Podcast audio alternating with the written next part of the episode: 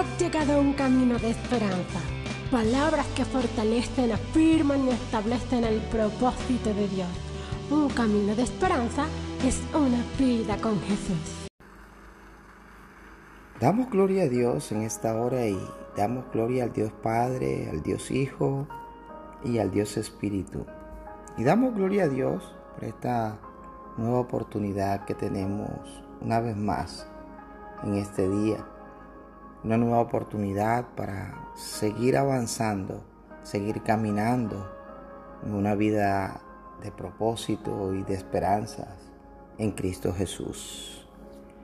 Seguir creciendo conforme a los diseños que Dios ha establecido para nuestra vida.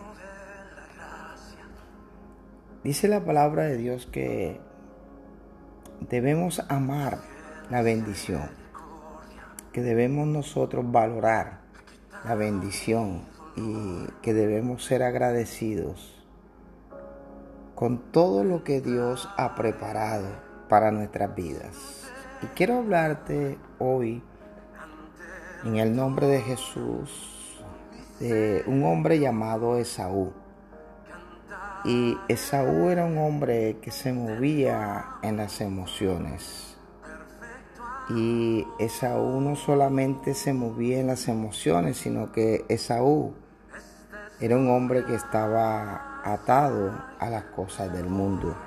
Y dice Génesis 25, en el capítulo 29, dice, un día, cuando Jacob estaba preparando un guiso, Esaú llegó agotado del campo y le dijo, dame de comer de ese guiso rojizo, porque estoy muy cansado.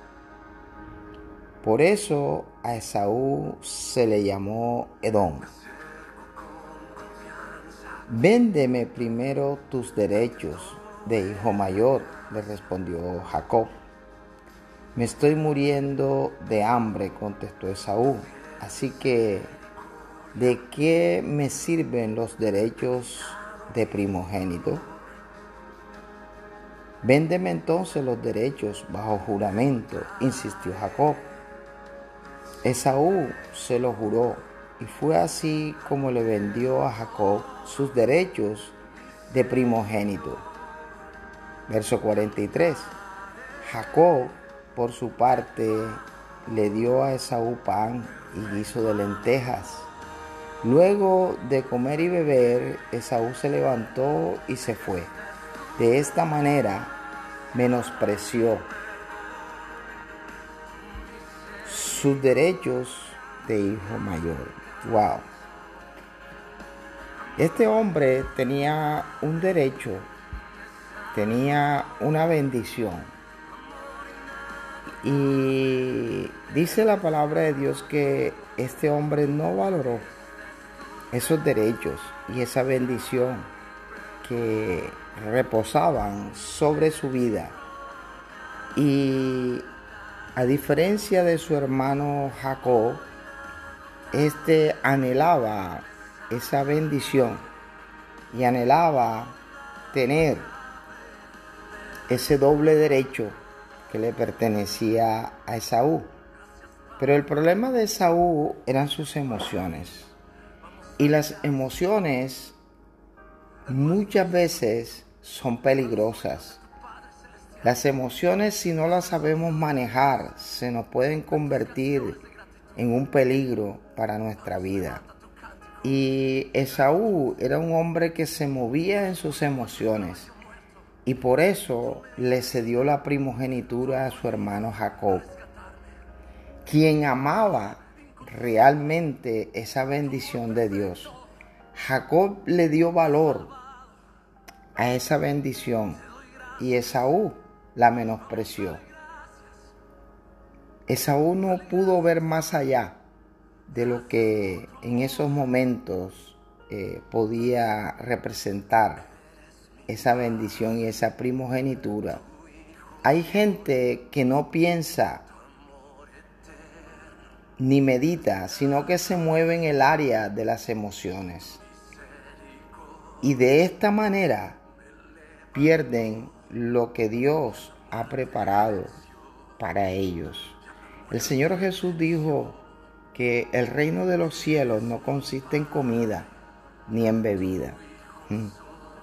La bendición estaba más allá de ese guiso de lentejas que estaba preparando Jacob. Esaú era un hombre que estaba atado al mundo y él pensaba solo en satisfacer sus deseos terrenales, en las satisfacciones de la carne, del mundo. Y él vivía en un molde mundano. Él vivía en un molde de lo natural y no vivía en lo sobrenatural de Dios. Por eso él no, no valoró lo que Dios le había dado. Y no valoró lo que él iba a recibir, que era una doble porción, una doble bendición por ser el primogénito, por ser el hijo mayor.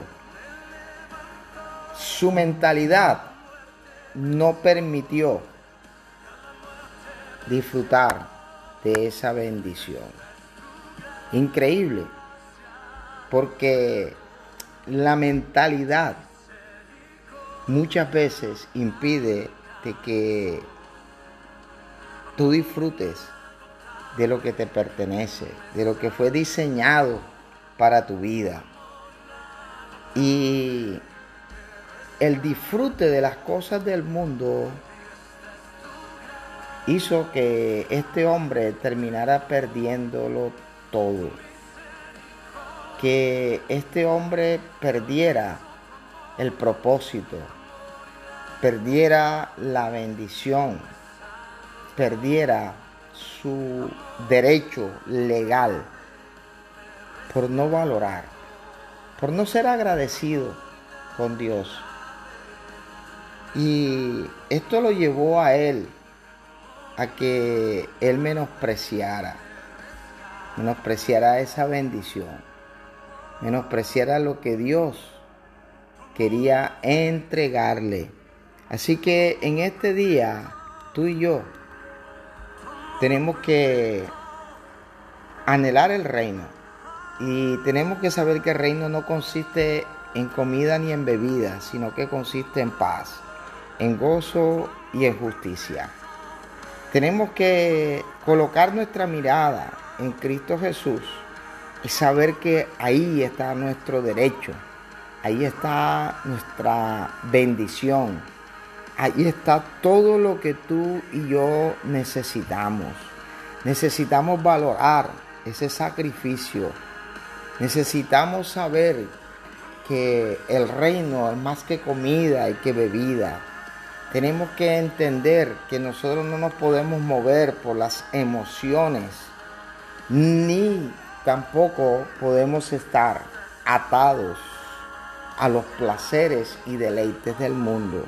Quizás hoy hay mucha gente vendiendo su primogenitura.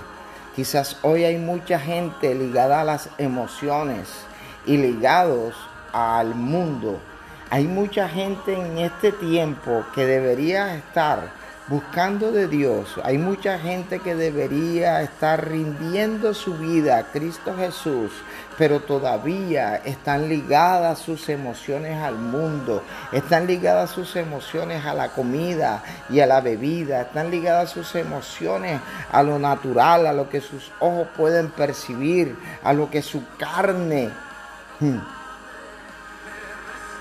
les hace considerar que es bueno, pero que a última hora se les torna peligroso.